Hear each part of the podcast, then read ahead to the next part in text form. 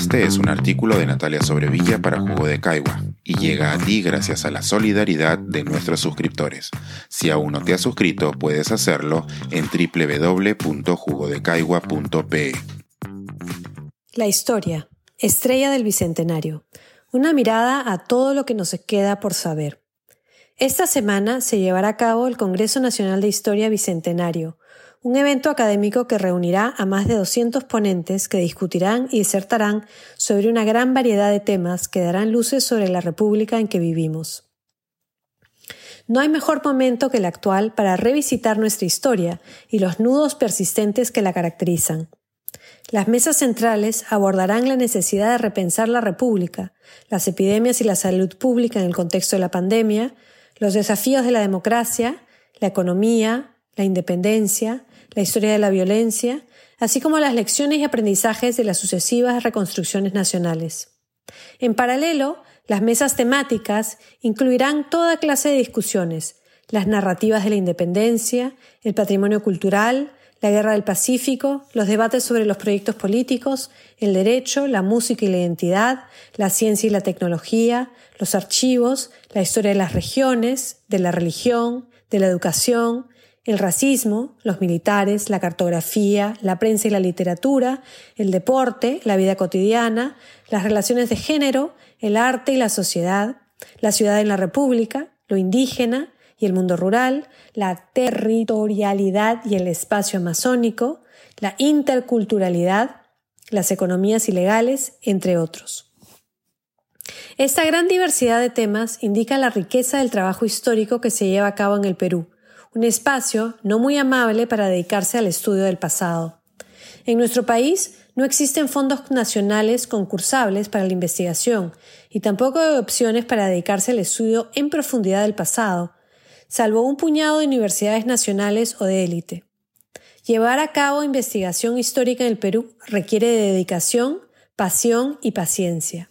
Y esta es una paradoja, ya que para entender una sociedad tan compleja como la peruana es necesario conocer sus experiencias históricas. Esto solo es posible con una multiplicidad de miradas, enfoques y trabajos, que solo se conseguirá con un dedicado y sostenido trabajo de historia, un trabajo que, entre otras cosas, se dedique a revisar los archivos que ya están organizados, así como los que todavía se encuentran sin catalogar y sin sistematizar. Se necesita además construir y organizar colecciones de archivos de historia oral que se enfoquen en la multiplicidad de voces que han sido ignoradas históricamente. Cuando estudiaba historia y decidí dedicarme al estudio del siglo XIX, muchos me advirtieron que tendría problemas porque no encontraría suficientes archivos. Pero en estas últimas dos décadas me he encontrado con todo lo contrario.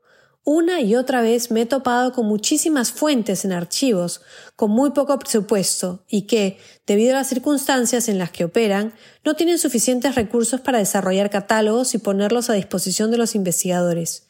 He trabajado con colecciones fabulosas en archivos regionales, donde los archiveros hacen malabares para conservar y compartir sus colecciones, y con archivos como el histórico militar o el del Congreso, que custodian joyas que nos cuentan quiénes somos como nación, pero que tienen muy pocos fondos y un reducido apoyo para organizar lo que tienen.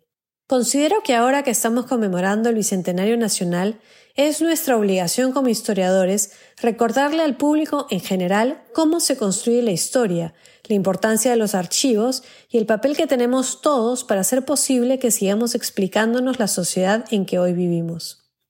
En esta titánica tarea he intentado aportar mi granito de arena, y, si aquí lo explico, no es por vanidad, sino para echarle un vistazo a todo lo que nos queda por hacer en distintos ámbitos. Con el apoyo de la Biblioteca Británica y su proyecto de archivos en peligro, se han digitalizado las colecciones de periódicos de las provincias de Ayacucho, Cajamarca, Chiclayo, Huancavelica y Tarma, que se pueden consultar en este enlace. Desde el 2015 también he contribuido con el Centro de Documentación e Investigación del Lugar de la Memoria, la Tolerancia y la Inclusión Social, para asegurar que la colección esté en línea y que sea útil al público. En este enlace se pueden ver desde los videos que remecieron a nuestro país de hace dos décadas hasta las audiencias públicas que llevó a cabo la Comisión de la Verdad. Para este bicentenario, mi aporte será la organización, catalogación y digitalización de los fondos del Archivo Agrario, que se encuentran en el Archivo General de la Nación. Una vez más, la Biblioteca Británica donará el dinero, mientras que el excelente equipo del archivo aportará su profesionalismo. Estos documentos, que se recolectaron en las haciendas que fueron expropiadas hace más de 50 años, han languidecido en cajas durante todo este tiempo, y recién ahora nos darán la información para empezar a conocer realmente cómo fue el régimen agrario peruano. La historia se construye de a pocos, con el trabajo en equipo de muchos, generación tras generación. No olvidemos esto al conmemorar el Bicentenario. La historia es mucho más que los héroes o la gran narrativa patria. Es todo lo que compartimos como sociedad y que debemos conocer para enfrentarnos a quienes somos realmente y así convertirnos algún día en lo que queremos ser. Este es un artículo de Natalia Sobrevilla para Jugo de Caigua y llega a ti gracias a la solidaridad de nuestros suscriptores. Si aún no te has suscrito, puedes hacerlo en www.jugodecaigua.pe.